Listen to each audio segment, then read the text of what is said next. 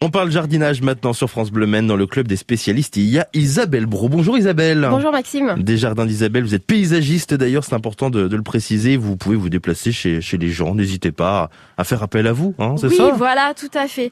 Euh, tout à fait. Je peux faire un tour de votre jardin et puis en fonction bah, des, voilà, de vos problématiques et puis de, de vos envies de, de plantation, euh, je peux euh, vraiment voir avec vous en direct euh, hmm. voilà, ce qu'on peut faire et les projets qu'on peut, qu'on peut faire pour aménager votre, votre jardin. Eh ben voilà, c'est important de le préciser.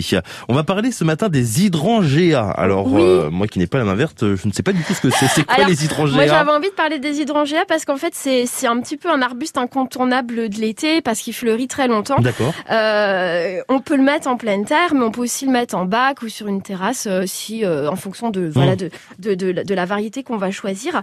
Et c'est vrai que souvent on le connaît à travers l'hortensia des jardins de Bretons, des jardins de, de nos grands-parents, alors qu'en fait euh, c'est vrai que c'est euh, c'est quand même l'hydrangea est un genre très varié euh, que je vous propose de redécouvrir mhm. ensemble. Alors en fait, il y a quelques idées reçues qui font que parfois on le met pas dans son jardin. c'est que c'est une plante d'ombre.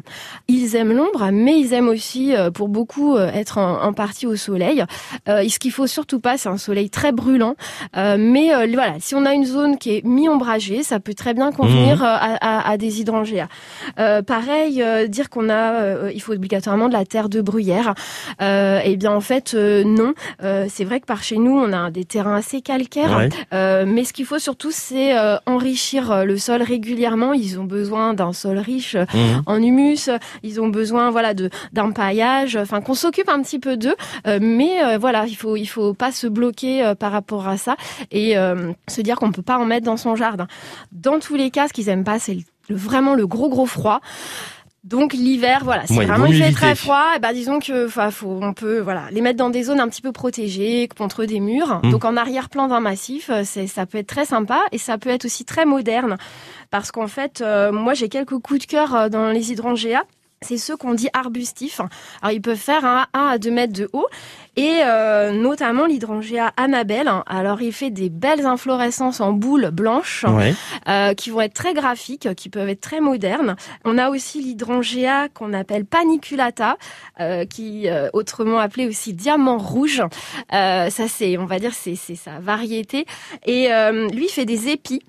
donc on a des formes de fleurs qui peuvent être très variées et ces épis blancs virent au rose mhm. puis au rouge pendant l'été donc ça apporte euh, voilà une, une variété euh, au, jardin. Il y en a un que j'aime beaucoup aussi, euh, qui est très facile hein, de, de, de culture. C'est l'hydrangea qui s'appelle la feuille de chêne.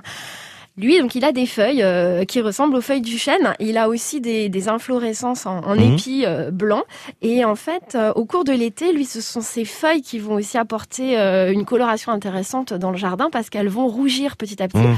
Elles vont devenir très bronze à l'automne avant de, de tomber. Donc là encore, ça peut être un intérêt, voilà, de, de choisir les, les hydrangéas. Bah, ça donne envie en tout cas de, de les prendre parce que j'ai l'impression que c'est un véritable coup de cœur pour vous les Oui, il y en a même des grimpants. En plus. voilà, donc euh, c'est vrai que sur un mur euh, un petit peu disgracieux à l'ombre, on peut faire grimper un hydrangea euh, qui va là aussi bah, occuper le mur et le végétaliser. Bon bah n'hésitez pas à prendre donc des hydrangéas, c'est le conseil d'Isabelle Bro, les jardins d'Isabelle paysagiste qu'on va retrouver demain sur France Bleu Maine. À demain Isabelle. À demain Maxime.